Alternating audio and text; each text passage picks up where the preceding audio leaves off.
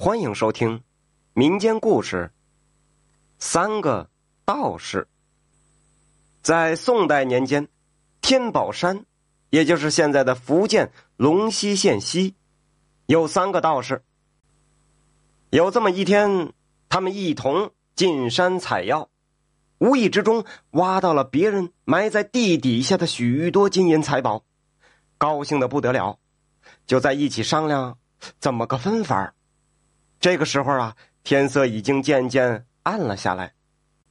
商量了一番，大家说还是先取出一二千钱下山买些酒肉来，痛痛快快的吃上一顿。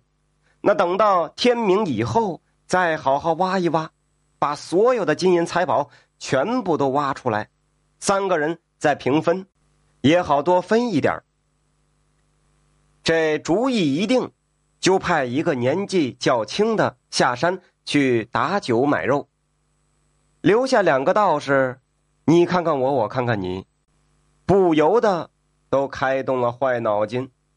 那三个人分，他不如两个人分呢，倒不如等他买完东西回来，干脆把那个年轻的道士给杀了，这笔钱财那不就是咱们两个人分了吗？谁知道，他们俩在山上密谋。那个下山的道士也起了坏心。他偷偷的把毒药放进了酒里，打算把另外两个人给毒死，自己就好好独吞这笔钱财。这不一会儿啊，年轻的道士就回来了。